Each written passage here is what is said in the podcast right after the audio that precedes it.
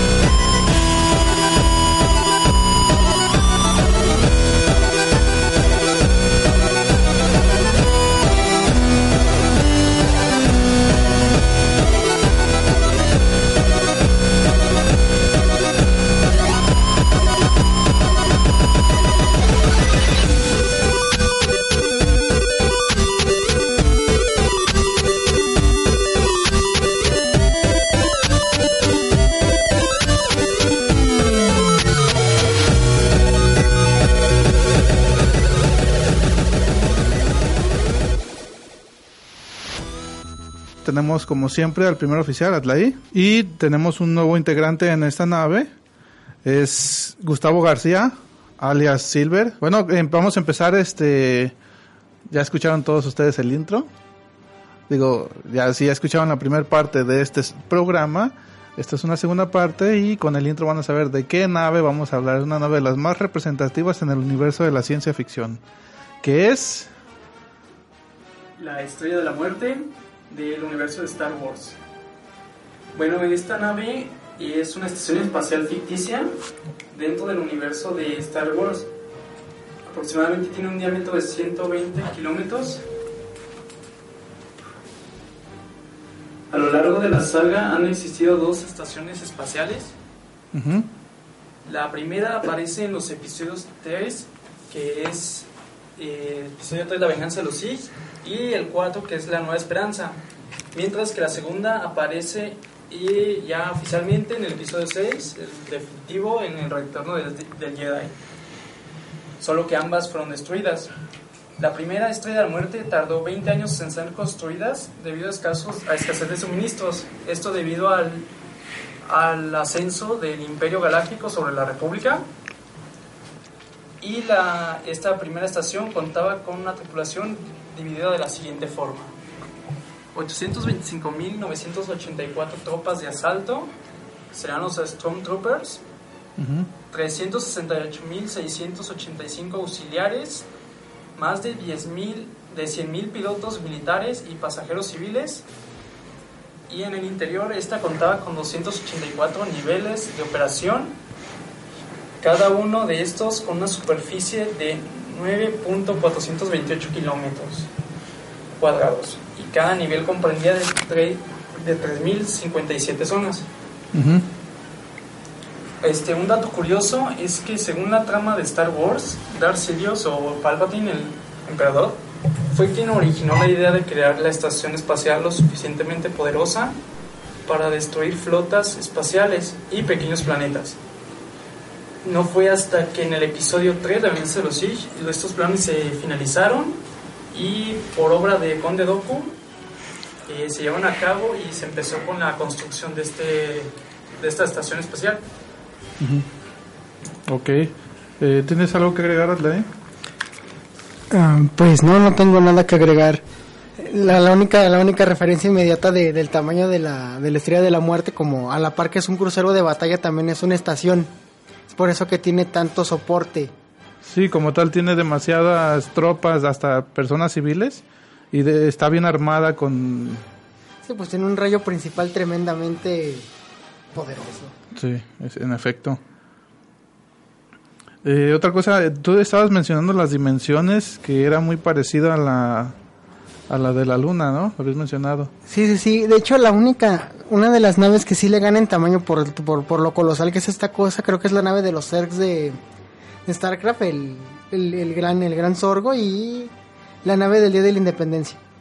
Eh, que de hecho es una de las más grandes que ha existido, creo, en la ciencia ficción, ¿no? Sí, sí, sí. La nave nodriza.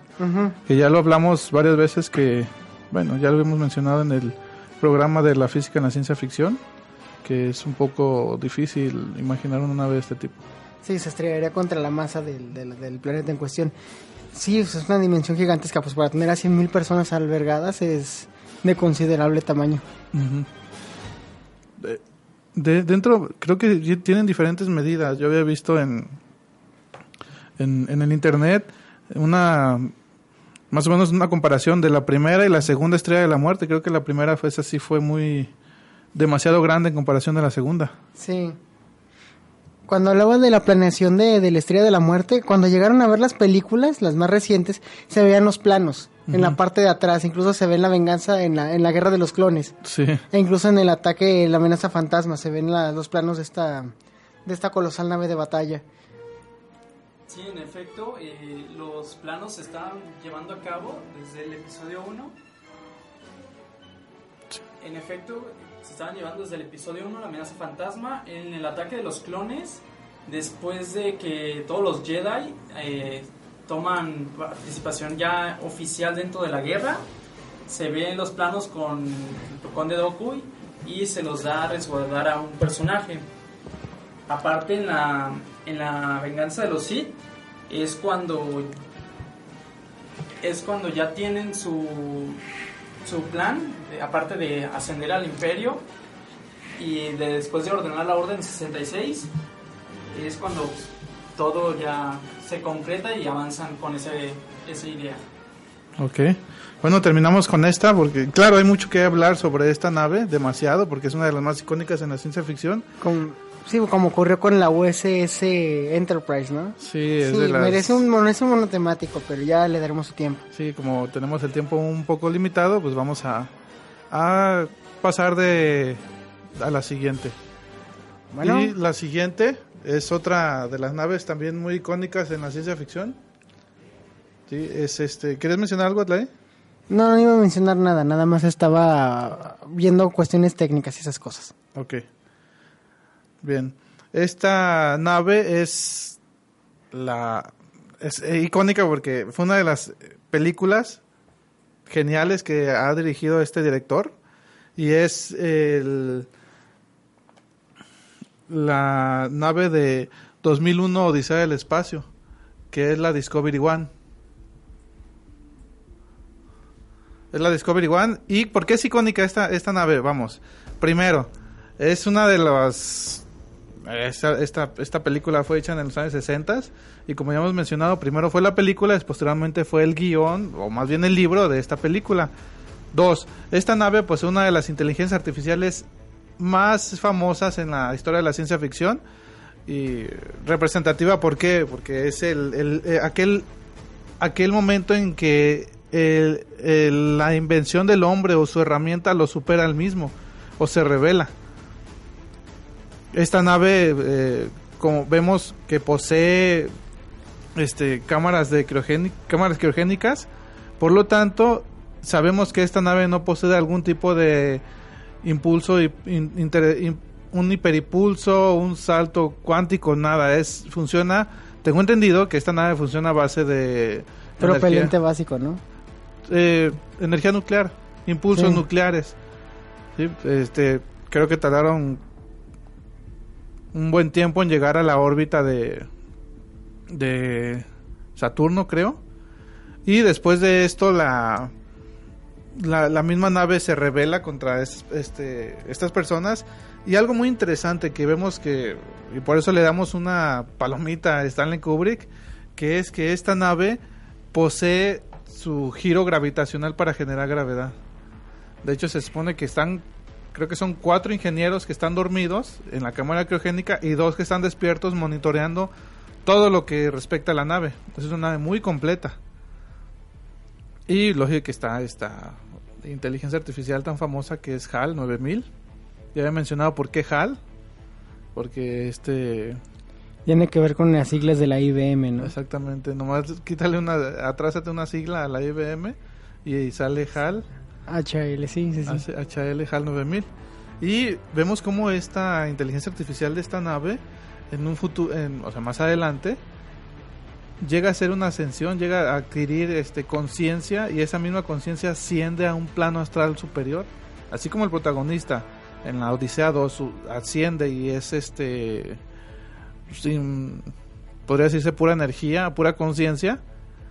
También en, eh, posteriormente HAL 9000 llega a hacer esto. Y, de hecho se fusiona, es lo que nos, que, nos da a entender este Arthur C. Clarke, que se fusiona y llegan a ser una, una mente, un ente, junto con este otro personaje, no recuerdo el nombre, que es el protagonista de la, Odisea, de la primera Odisea, y vemos como todos los miedos y al menos o al menos todas las las lo que nos distingue como ser humano lo vemos en HAL 9000 cuando lo están desconectando se ve exactamente cómo es que empieza a suplicar por su vida por eso es muy interesante ah, ser un sujeto este esta nave digo HAL 9000 es parte básica de esta nave venía siendo como la conciencia de la misma. Su cerebro. Su cerebro, exactamente. Porque tiene cambios de humor. No recuerdo si es en una de las imágenes, incluso el foco principal cambia de color con sus emociones. Sí, de hecho se ve, la, cambia de intensidad el foco rojo, eh,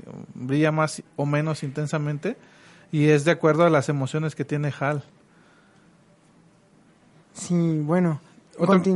antes de continuar, otra cosa también es que este esta inteligencia artificial, HAL 9000, es este creación de ay, no recuerdo cómo se llama el ingeniero, pero se le atribuyó a un, a un astrólogo hindú muy muy famoso. Mm. El, nombre de este creador de, de, la nave. Y este pues, técnicamente sería todo lo que tenemos que hablar de esta Odisea. Claro que si vieron la de Stanley Kubrick, que fue una, una película genial, hay una Odisea 2. Eh, lógicamente merma mucho a la... A la primera. exactamente, la calidad de la primera. Pero está, está bien de ver, digo, si no quieren aventarse la novela, que lógico es lo más recomendable, que lean total, completamente esta novela de este Arthur C. Clarke. Son, creo que son cuatro odiseas o cinco. Pero bueno, ahí está la recomendación. Y seguimos con otra de nuestras naves. Bueno, pasamos de una clásica de la ópera espacial a, una ciencia ficción dura y ahora vamos a un planteamiento ni tan duro ni tan fantasioso. Estamos hablando de la nave Axioma de una película de Disney llamada Wally. Es de Pixar. ¿Es de Pixar? Sí. Bueno, eh, bueno es, eh, perdón, es de Disney, pero es los Hay que especificar que es de Pixar, sí, es cierto, ciertísimo, gracias. Bueno, curiosamente, ¿qué, ¿qué, características tiene esta, esta nave? Cuando ustedes la ven a primer plano, pues parece uno de estos cruceros que van por el Caribe. Nada más que a mayor escala. Las características en cuestión de esta, de esta nave son eso. O sea, tiene seguridad, piscinas, todo tipo de comodidades. Curiosamente, esta nave es construida en algún momento con, cuando la humanidad pues, se da cuenta que acaba de acabar con su planeta y que tienen que limpiarlo. Eh, no, no, no les podría decir exactamente como cuánto mide, pero si puede albergar a, la humanidad, me imagino que debe ser un objeto de tremendamente grande. Sí, de hecho, en la, en la, dentro de la de este tipo de mitología creado alrededor de esta película, porque vamos, es, es una película, la hemos recomendado varias veces en este programa, es muy realista, no es que sea pesimista, sino que es muy realista. Claro, ya el método de que hacen es pues, ya está la tierra muy sucia, vámonos a otro lado y hay que lo limpien los robots, ¿no? Pero es, es algo muy, muy realista. Hay tres naves, creo que el Axioma es de las más pequeñas. Y pues se supone que alberga a la humanidad de aquel entonces. O sea, no, no estamos hablando que es de toda la humanidad como en, en, estas, en estas fechas, tantas personas, sino que alberga más la mayoría. Y tiene lujos, tantos lujos que crea un problema a, esta, a las personas uno, tenemos el que la gravedad cero, que hace que los, la densidad de los huesos disminuya. Y dos, pues técnicamente está automatizada al 100%. Y es, es, es, es correcto que en, esta, en este orden, porque Wally, en la nave Axioma de Wally, hace un guiño, un homenaje a HAL 9000, que donde sale, también tiene una inteligencia artificial y es curiosamente ese foquito rojo que se veía en HAL 9000, es exactamente igual. No recuerdo cómo se llama. ¿Tú no recuerdas, Gustavo? No, este, todavía no, no he podido ver la, la película, pero sí es muy, muy interesante el tema de la nave, ya que, como lo mencionas, sirve como un crucero y aparte es donde Wally tiene su mayor aventura. Sí, ahí se desarrolla, se desarrolla técnicamente al menos la mayoría de la trama de esta película. Cuando hablamos, nos tocó hablar de, de Wally y nunca retomamos el tema de la nave. No sé si recuerdas que pues lo íbamos a dejar para después porque el tema importante era la limpieza del planeta Sí. y cómo se desenvolvió todo. Bueno, ahorita que mencionaste lo de los lujos y que la gente no hace ni, ma- ni madres, lo curioso aquí es que la gente ni tiene ni controla su ocio, no lo emplea para nada positivo, o sea, no hace otra cosa más que vivir de los lujos, pero quiere que el otro haga el trabajo, automatiza su trabajo. Incluso lo mencionamos creo que en el programa de que, pues, oye, cabrón, tú le ensuciaste, pues tú lo limpias, ¿no? Y se supone que la humanidad nunca quiso hacer su trabajo, que era cuidar lo que le correspondía, ¿no? De hecho, es, es, es una muy interesante planteamiento donde, claro, la tecnología está muy avanzada, pero el, el hombre no se hace cargo, el ser humano, de sus estragos que provoca. Es decir, no, no limpia y tanto como la nave, el axioma es automa- automatizada al 100%, no se preocupa ni siquiera por los desechos. Por lo que se preocupa, y esto se puede apreciar en la película, es por disfrutar. Este, comer, eh, los, los, las necesidades básicas. Todo lo demás No está, importa. está hecho por robots. Y de hecho hay una parte en la película que es muy interesante en donde se ve que eh, Wally como quien dice molesta a uno de estos de estos este, personajes, estas personas y como que despierta de un trance. Están están en un trance y así despiertan, despiertan de este trance y se dan cuenta y dicen, ah, pues es que tenemos piscina, no sabemos que tenemos piscina y se empiezan a ver a las demás personas y todo este en donde están metidos. Es como si despertaran de una Matrix. Sí, sí. Autoimpuesta. Uy. Sí, porque técnicamente lo que hace es esta nave y al final se ve también como la inteligencia artificial de, del axioma se revela en contra de lo que es el, el capitán de la nave. Porque es, sucede lo mismo que en Odisea del Espacio. En Odisea del Espacio, el, el, el, el Enterprise, el Discovery One recibe las órdenes normales, pero muy explícitamente recibe otra, tiene otras órdenes y son secretas y él está este programado para obedecer las órdenes que les da el gobierno, no las que tienen en, como misión de, del espacio, sino que y es cuando entran en conflicto su, su, su programación normal con la programación que le dan que es secreta, que de hecho ni ningún integrante de la nave debe saberlo. Entra en conflicto y es como HAL 9000 entra en, le da una psicosis. Técnicamente se vuelve psicópata este y sucede lo mismo con eh, la inteligencia artificial del axioma. Le dan una, una orden secreta también y el capitán le da otra orden y es cuando entra en conflicto y se vuelve y atenta contra los humanos. Es, es, es hasta técnicamente contra toda la humanidad, porque hay, hay que tomar en cuenta que ahí está metida toda la humanidad en, esa, en ese universo, en el universo de Wally. Es una nave, como dices tú, me gusta mucho la forma de la nave porque es un crucero. Claro, es un crucero muy moderno. Y las dimensiones que tiene son... No, no, desgraciadamente no encontramos a ciencia cierta lo que son estas las dimensiones de esta nave. Pero es, es que está claro que está gigante. Sí. Pequeña no es. Creo que podría ser, este, igualar a un crucero de batalla, ¿no? Un portaaviones. No, de hecho, no me gustaría volarlo con eso. Se me figura más a, a, a esta ciudad que se encontró hundida en el mar Mediterráneo. mm, ya, más o Que, menos. que se hundió, resulta que esta ciudad, pues, por alguna razón se hundió y resulta que creyeron que esta era la Atlántida, pero no era una ciudad que estaba nombrada y que desapareció por X razones. Se me figura como estas cosas que de repente aparecen y desaparecen con un montón de gente. Sí.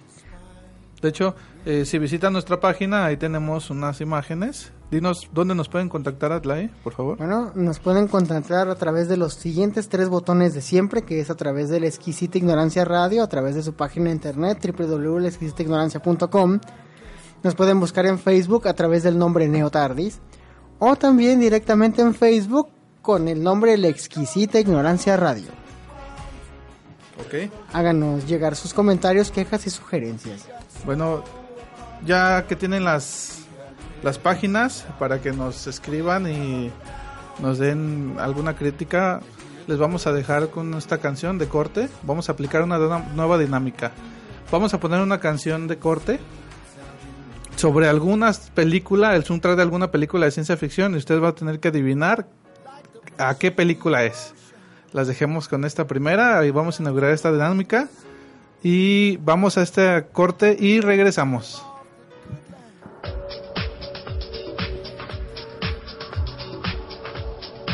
¿Quieres escuchar el podcast más atrevido y sensual de la podcastfera? Pues entonces no escuches la viñeta en Disco Inferno. Tu podcast de cómics y mucho más.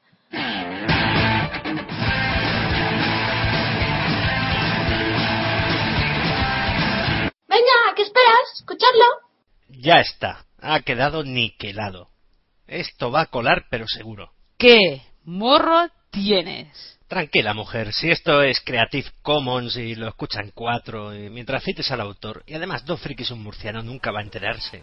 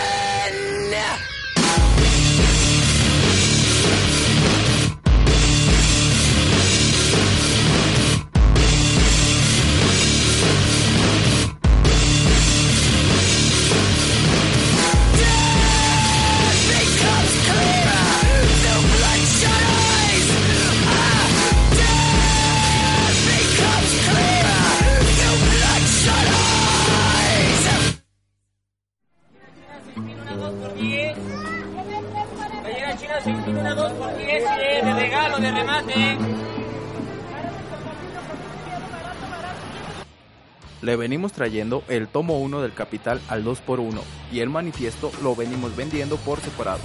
Si no le alcanza, le traemos libros del Marqués de Sade ilustrados y resumen en marca Filosofía Corporation AC. También puede encontrar dos que tres marchas comunistas, armonizando el ambiente. Aquí donde la formalidad se fue, se fue devaluando. En Ya sé que no aplauden por la exquisita ignorancia radio. Todos los miércoles a las 6 de la tarde.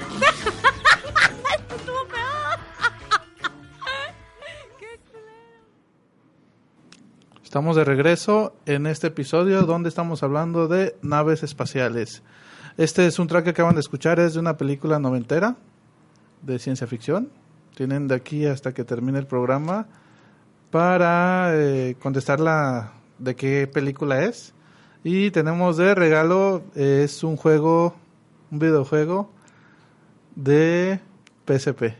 Es que saben, tienen 30 minutos para contestar.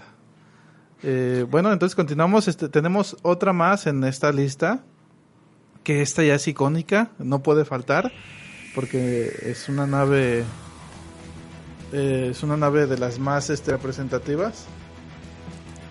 Y esa nos las va a traer Atlaí, claro que yo también voy a participar. Todos vamos a participar. Exactamente. Esta es...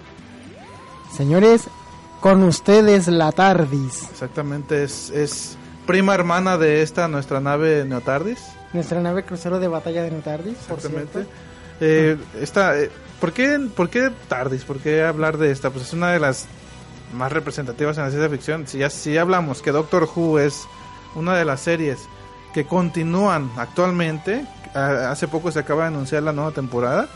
Y aquí nuestro compañero Gustavo nos hace el favor de decirnos qué, qué es, o sea, qué, qué es TARDIS. TARDIS es está abreviada y quiere decir tiempo y dimensiones relativas en el espacio. ¿Por qué? O sea, ¿por qué este, este título? Si aquellos que conozcan el universo de Doctor Who van a saber por qué, no va a haber necesidad de decirles, pero esta es una máquina, una nave que es, la forma es una cabina, una pequeña cabina. De policías, que por cierto tiene derechos de autor. Sí, es algo muy curioso. Vámonos con esto, ya que lo mencionaste. Bien, bueno, hasta donde tengo recuerdos, esa es una cabina telefónica de policías de los 50. Ujú, O sea, es, es una cabina elegante, bonita y en un hermoso color azul. Sí. Que resulta que la compañía que la creó, que fue la que- en este caso, perdón, que lo usó, que fue la BBC, resulta que le puso derechos de autor, entonces la policía no puede reclamar los derechos de la caja.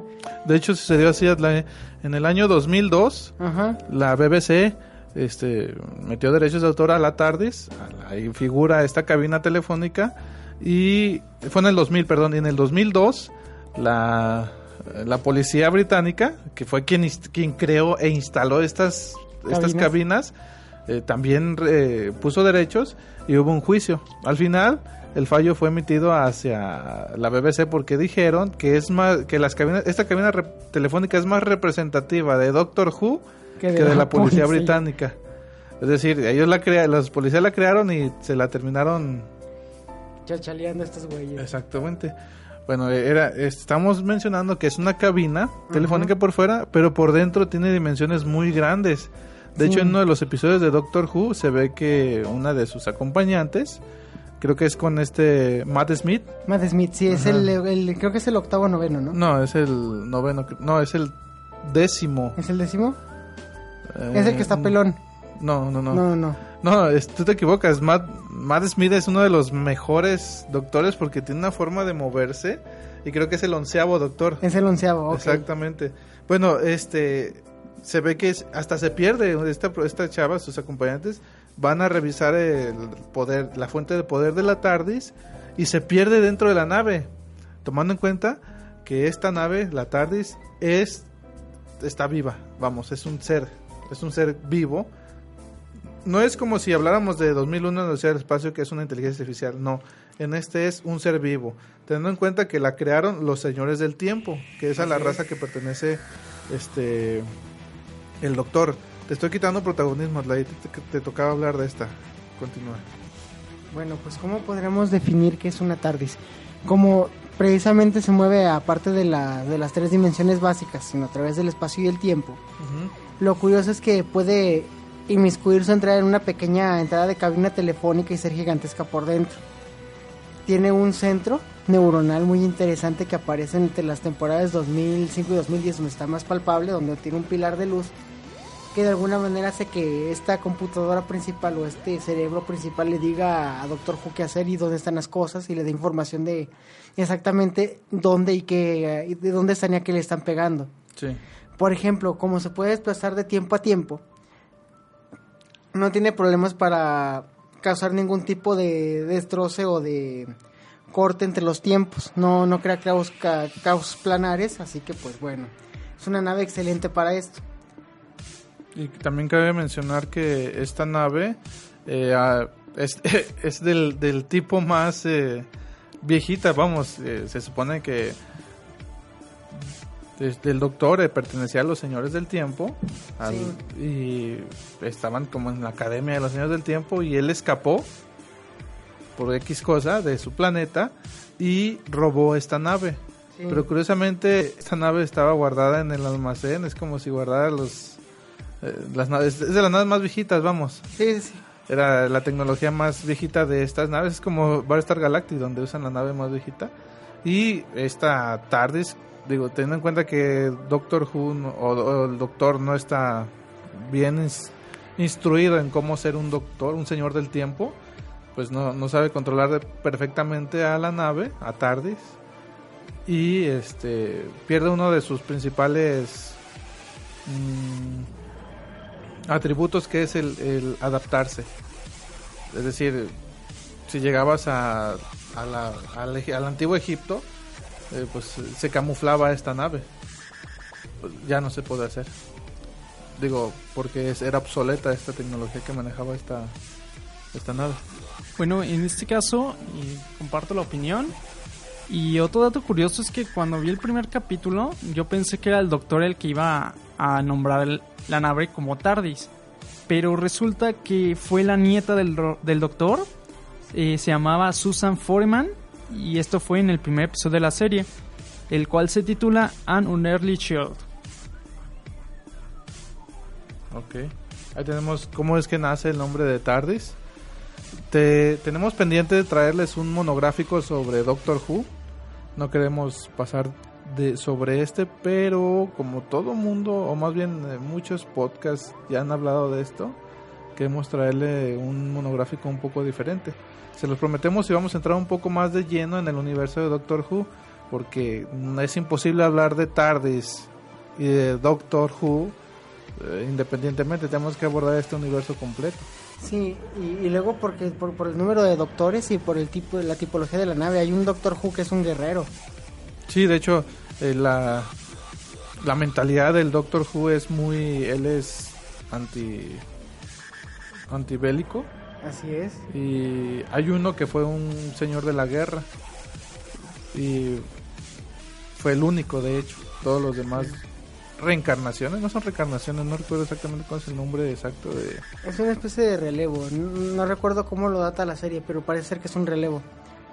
Sí, pero tiene personalidad diferente, eh, apariencia diferente, pero aún así sigue siendo el mismo doctor. Y el mismo desarmado. Ajá, no, ha cambiado muy poco, pero ha cambiado a lo largo del tiempo. Bueno, no abordamos más en este universo de la TARDIS. Hay que mencionar también que poco eh, la estética de esta nave, de la TARDIS, ha sido modificada muy levemente a lo largo de, de todas estas temporadas de Doctor Who, desde el 63 que se inauguró esta, esta serie hasta la fecha. Ha ido modificándose, pero es son cosas muy leves, no, no lo Sí. logras notar. No, pues no, de hecho sigue estando la entrada de les... Imagino que cuando ustedes llegaron a ver la serie en algún momento, pues se ve la caja de la nave, se ve como se le ve como la entrada con estas puertitas pequeñas de cabina telefónica. Pero se ve el cilindro principal que es el centro de la nave, o al menos el centro de comandos, como si fuera, no sé, esas viejas películas bien hechas de ciencia ficción de los 60 Sí, como en el caso del Nostromo. ah, exactamente. A ese tipo de ese tipo de condición también realizada, ¿no? Ujú. Eh, pues en el caso de, de- las últimas reediciones que se le dieron a, las, a la consola interior de la TARDIS, en 2005 a 2010, pues quedó casi intacto. Sí, A pesar de que es la, una serie ya muy, pues la, la serie actual, acaba de anunciarse la nueva, el tráiler de la, la nueva temporada, 2015, se ha conservado la estética de la TARDIS y del interior de la TARDIS casi como es. Sí, sí, sí, es que es imposible, ya, sea, ya es algo icónico. Es como cuando sacaron Alien Revelations para 360 y dejaron íntegros todos los detalles. Todavía computadoras con teclados gigantescos y pantallotas. Tú entenderás. Entonces es como que por, por tradición. Parece ser. Si metemos en dentro de todas estas naves que hemos hablado y que podrá, podríamos hablar en un futuro, la TARDIS es una de las más veloces y más este poderosas porque como ya habías mencionado la no nomás tiene el poder de viajar a velocidades tremendas sino que viajar por el tiempo que es algo eh, por el tiempo y entre dimensiones Sí, sí, sí. Y curiosamente, pese a que la nave TARDIS no es un, no es un crucero de batalla, los hay TARDIS que sí son naves militares. Curiosamente. Por donde le ven, la nave puede defenderse de cualquier cosa, incluso puede paralizar el tiempo. No recuerdo en qué temporada se paraliza a sí misma la nave para poder sobrevivir. sí si congela el tiempo y sus alrededores Sí. de hecho este eh, les voy a hacer un gran spoiler en, en el día del doctor es un episodio icónico donde se ve que se reúnen tres los últimos tres doctores antes del que está actual no recuerdo su nombre eh, donde sale este doctor que mencionaste tú Atlai que es el guerrero eh, usan las ta- todas las TARDIS que han salido en todas las reencarnaciones del Doctor Who para salvar a, a Gallifrey, que es su mundo Su mundo natal. su mundo natal. Sí, hay que mencionar que Gallifrey vivía en guerra contra los Dalek. Y también contra los Krallans. Ajá, y este eh, llega un momento en que el doctor se ve tiene que decidir entre entre el caso es que tomó una decisión muy fuerte. Dice, "¿Cómo acabas con esta guerra? Destruyes si todos los Daleks están en guerra en tu planeta, destruyes tu planeta con todo y tu gente." O sea, y, y el doctor siempre ha vivido con este remordimiento de que mató a su gente, y claro, destruyó a su gente, pero destruyó a, las, a los Daleks. A sus enemigos, pero es un... Y en este y en este episodio, usando las 12 TARDIS o las 10 TARDIS creo, este logran encerrar a su planeta en una burbuja, podría decir una burbuja, un recuadro espacio-temporal, congelan el tiempo. Y es como pues no tuvo que eliminar a su raza, están ahí, siguen en guerra, están congelados, pero ahí están. Bueno, pasemos a nuestra siguiente nave, que esta nos va a hacer el favor de hablar este Gustavo, ¿sí le vas a traer tú, Gustavo? Sí, así es. Exactamente. En este caso- Even Horizon. Vamos a hablar de... ¿O prefieres nave. hablar del Nostromo primero? Fíjate que prefiero el Even Horizon, Ajá. porque ya creo que el, el Nostromo es un tema un poco más complejo. Obviamente, sí, sí, sí, por el, supuesto. El Even Horizon es una nave, permíteme, del tipo tipo de estación espacial. Y esta nave, al igual que la TARDIS, tiene la como la habilidad de, de viajar en el tiempo. Solo que esta, bueno, hay una adaptación cinematográfica del director Paul Anderson en el que esta nave eh, desaparece durante siete años y cuando vuelve a aparecer, pues todos sacan de onda. Y van a investigar, mandan una tripulación en una nave para ver qué pasó con, con la tripulación original. Y van descubriendo que esta nave está equipada con un motor gravitatorio inventado, inventado por el Dr. Weir. Eh, la velocidad de esta nave eh, en sí no logra moverse, ya que después de hacer un viaje espacio-temporal queda a la deriva en la órbita espacial exterior a la Tierra. Y en es- esta fue construida con el principal motivo de realizar los viajes interestelares, lo cual lo logró porque era como el, el origen, pues a ver si funciona el proyecto y funcionó, pero no, no tuvo el resultado que se esperaba. Cuando logró reaparecer, y hace- hagan de cuenta que la tripulación que va de relevo a rescatar al original llega, pero descubre que toda la tripulación anterior está Muerta. muerta y, y, eh, empiezan a investigar las grabaciones, ¿no? En estas grabaciones empiezan a, a mencionar una dimensión más allá del viaje interestelar, el cual fue llamado como el caos puro o el mal puro. en el que todos los, los tripulantes tenían sus peores temores, cobraban vida, ya sea por medio de alu- alucinaciones o cosas por el estilo. Y pues al final fue lo que realmente pasó en esa nave. Lo que sucede en esta nave es que construyeron, esta es un motor, como habías dicho tú, Gustavo, un, un motor en experimentación. ¿Qué es lo que hace? La nave está in- no se mueve para nada, sino que se mueve entre dimensiones. Es decir, se mueve entre una dimensión y regresa para viajar a través del tiempo. Esto me suena a Doom, güey. De hecho, es la trama es muy parecida a Doom. ¿Por qué? Porque mandan a esta nave a, a viajar por el. A, a hacer una prueba y Doom de repente desaparece. Creo que mencionaste que fueron siete años después, ¿no? Así es, eh, se perdió contacto con esta nave. Siete años después volvió a aparecer así como que ya, ya toca aparecer de nuevo. Y las transmisiones se volvieron a recuperar del espacio mismo. Sí, descubren que investigando, van a, mandan a una tripulación a investigar qué es lo que sucedió, dónde está la, la tripulación y todo eso. Y al final, muy al final de la película, se dan cuenta que esta nave, este, no viajó a otra dimensión, viajó más allá. Viajó a una dimensión que mencionan, que es comparada al, infierno. Vamos. Esta, esta, en esta nave, y de hecho la, la misma película está muy religiosa, entre comillas, porque la misma nave, si se ponen a ver la estética de la nave, parece una cruz invertida. Ah, sí, sí, sí, por supuesto. Viaja y supuestamente la gente que está en esta nave está trastornada. Es como tú ves mencionado, es como Doom. La gente está trastornada, eh, sufrió su- de los peores terrores que podría sufrir una persona. Es- estás, son, están totalmente tocados. Sí, sí, sí, por supuesto. Y empieza a hacer una matazón porque resulta que la nave viajó al infierno o una dimensión oscura y regresó, pero no regresó sola. Una, regresó sin tripulación, pero de allá se trajo algo, tanto así que la misma nave Es un empezó a demonio. adquirir con- exactamente conciencia como un demonio.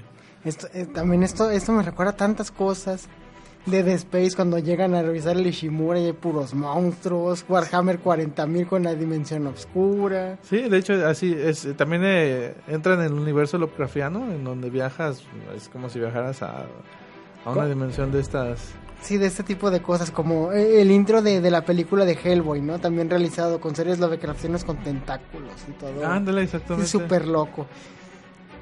Bueno, así que ya saben, si quieren jugar con una Ouija en el espacio, no lo hagan, muchachos. Recomendada esta película es noventera. Del 97, tiene una edición en Blu-ray de 2008. Ah, no sabía que estaba. Mochada. No. Bueno. No, pero la tiene por si la quieren comprar. Bueno, ya. Ya lo dijiste.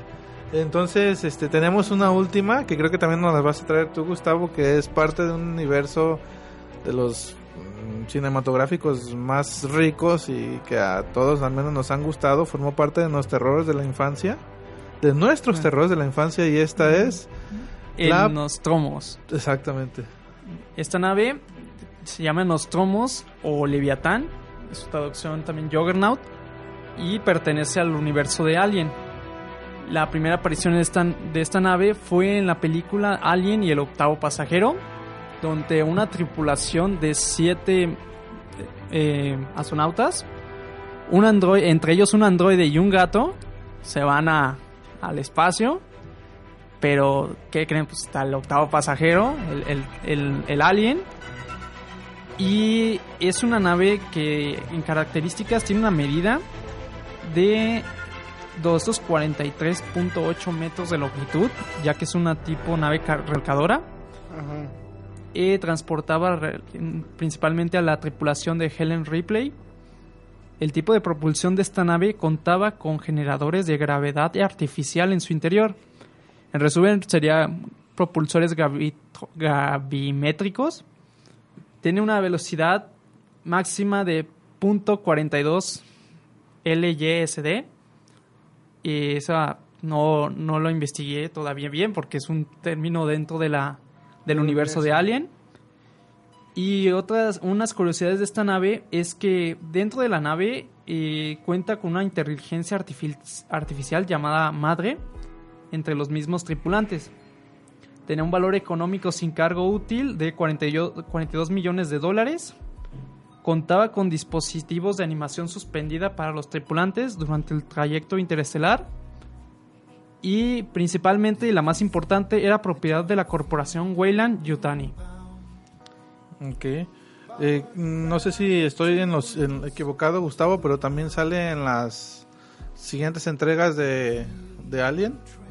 Porque creo que yo recuerdo muy bien que en la en la cuarta de Alien, que fue en los años, creo que fue 99-2000, que salía Winona Ryder. Este también se, se manejaba esa inteligencia artificial, madre, se ve que se, estaba madre también. No sé si haya sido como pertenecía pues a una eh, a una compañía, creo que era una compañía minera, no sé si haya seguido. ¿Ibas a decir algo más sobre esta nave Adlai tú? No, no iba a decir nada, solamente estaba esperando que, a que algo pasara, ¿no? Mm. Referencia a la película. Es que curiosamente esta nave sí aparece, la encuentran golpeada. De hecho, ahí es cuando clonan a, a Ripley. Es como un easter egg la nave. Sí. Está ahí en todo momento, como Stan Lee acá en Marvel. Ahí está Ajá. la nave, así. Ah, mira. Mira, ¿ves esa cosa defectuosa que está allá abajo? Ese está ahí. No, güey, es el Nostromo. Es el Nostromo.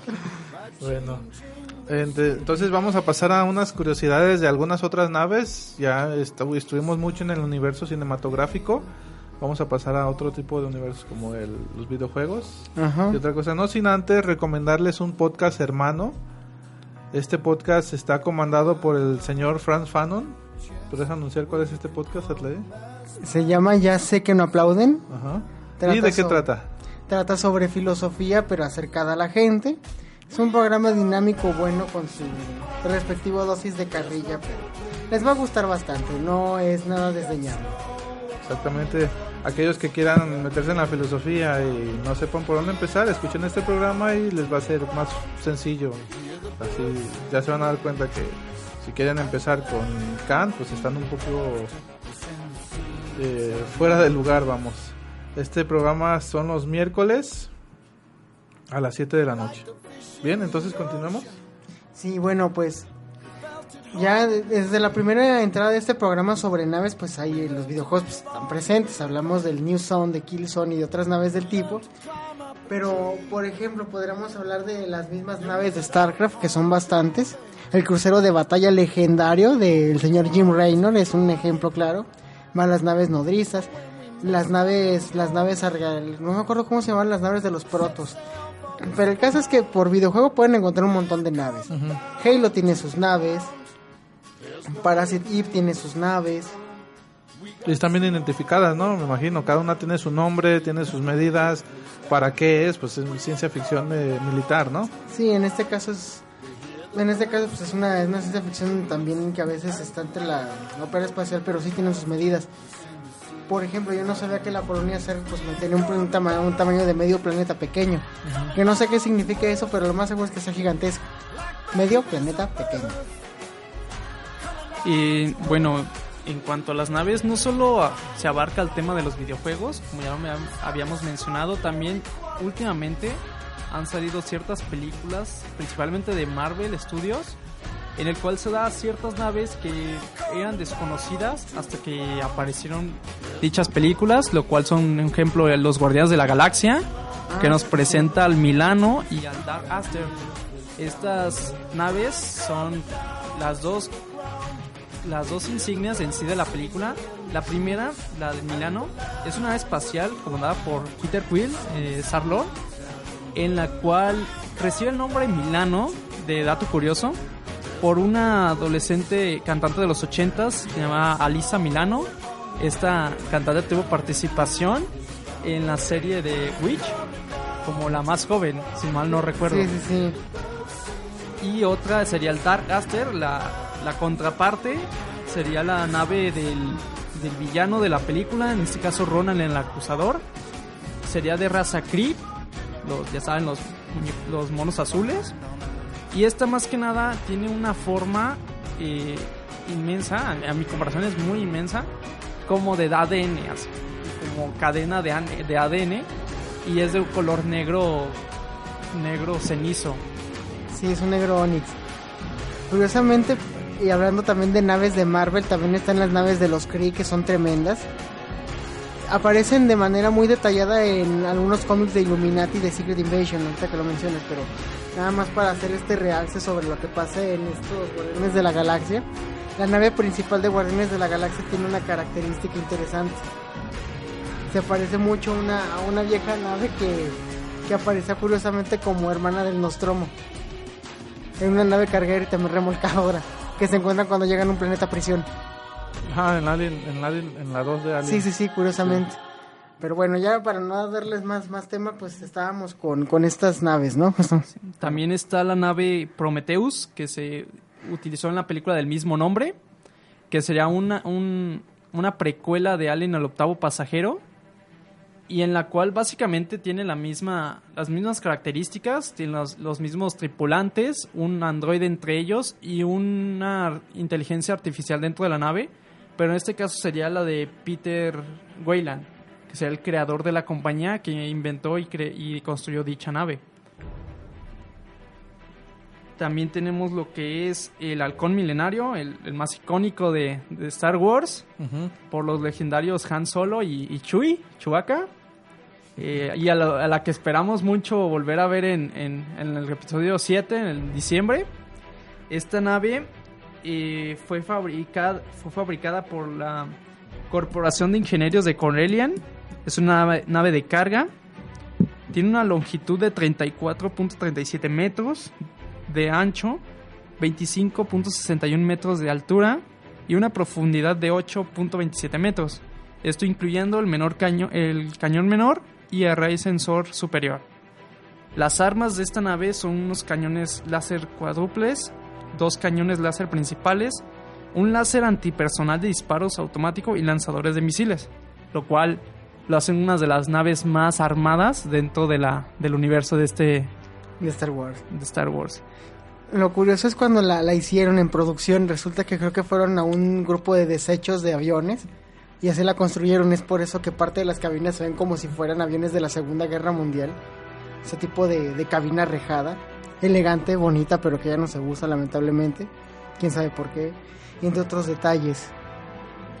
Algún dato curioso de esta es que tanto en la en la trilogía original, los episodios 4, 5 y 6, fue utilizada principalmente en la en- y participó en las destrucciones de las dos estrellas de la muerte, en la cual en la segunda, en el episodio 6, fue la que la destruyó. En manos de un almirante, ¿cómo se llama? No me acuerdo cómo se llamaba, pero era muy, muy de confianza de Han Solo. En un, en un hombre afrodescendiente, si no van los recuerdos. Sí, de hecho. Sí, creo que también es una de las naves más veloces, ¿no? Eh, esta nave de Han Solo. Así es, el cual podía viajar a la velocidad de la luz y pues la estando en el cine, pues cuando la ves así de las, las estrellas se empiezan a A mover a una mover manera- así de oh, te la crees mucho y Y pues no, no es así la cosa, chava, dicen los científicos, ¿no? Sí, claro. y pues esperamos su regreso ya próximamente en episodios 7, 8, 9 y de Row One. ¿Van a salir más? Sí, de hecho, muchas más. Entonces, hemos terminado. ¿Tienes algunos más, Atlay? Tú que estás muy bien, el, tú, eres- tú que eres un gamer de hueso colorado. No, pues las únicas naves que se me ocurriría mencionar ahora, pero que se las debemos, serían las del universo de StarCraft. Pero StarCraft merece un, monotemático, no solamente hablar de naves por naves, pero igual pues las naves pues se distinguen por ser naves de combate bastante interesantes. Curiosamente, el arma principal de los cruceros de batalla de los Terran se llama Yamato. El arma Yamato que es un rayo de energía tremendamente poderoso, pero que tarda mucho en cargar y te puede hacer perder partidas. Pero es, pero es una nave interesante. Está también la nave Valkyria, que aparece en la expansión de Brute War. También tremendamente armada. Y con ella también llegan, pero ya aparecen en el segundo juego, las, el Thor, el Vikingo. Que son naves aire-tierra bastante interesantes. Sí. Entre otra serie de cosas. Ok. Y bueno, creo que pues no tengo más por mencionar más que si quieren un monotemático de StarCraft, pues solo tienen que pedir unos comentarios y decirnos que quieren que hablemos de StarCraft o si quieren que hablemos de otra nave. Y creo que nos hace falta un putero de naves, pero Ya ustedes, audiencia, decidirán qué quieren. Sí, faltan muchas naves. No se diga el de mm, Pórtico, es una, una novela de ciencia ficción. A- abordar muchas naves que están en la literatura. Está La de- fundación, güey. Las, Las las naves de la fundación. exacto. También está la de este de Arthur C. Clarke, La nave de cita con rama. cita con rama, exactamente. También esa nave. Hay Y no, las naves del, de- del día del fin de la inf- ¿Cómo se llamaba el fin de la infancia? Las naves de esta raza. Sí, no recuerdo cómo se llama. Sí, pero de esta raza que conquista la Tierra. Es Sí, una sí, conquista sí. pacífica. Todos son naves, simplemente imagínate, abarcamos Warhammer 40.000, son un montón, güey. Un montón de naves. Exactamente. Bueno, el tiempo se nos está acabando. Ya estamos llegando a la- al final de este programa. Este, agradecemos por estar aquí a Gustavo, alias Silver. Sí, no, te agra- les agradezco mucho la oportunidad y pues esta es una transmisión más del programa. Espero poder seguir colaborando en temas futuros para pues, que se hagan más proyectos, ¿no? Adlaí, muchas gracias por estar con, con nosotros como siempre. Ah, no, pues de nada. Yo soy Jonathan Valdés, el capitán de esta nave. Nos escuchamos para la siguiente semana.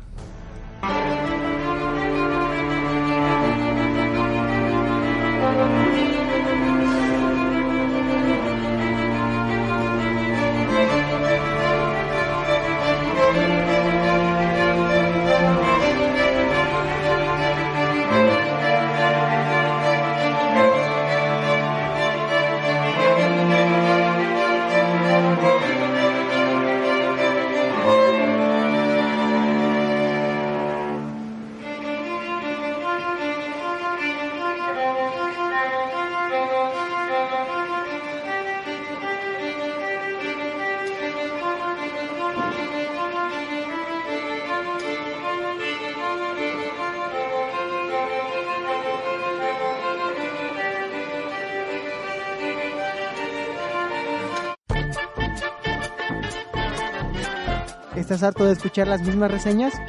¿Estás harto de escuchar a los mismos idiotas de siempre? Estás de suerte. Aquí, en la nave Neotardis, las opiniones y temas, si no nuevos, les serán llamativos, porque no hay idiotas ni las mismas reseñas de siempre.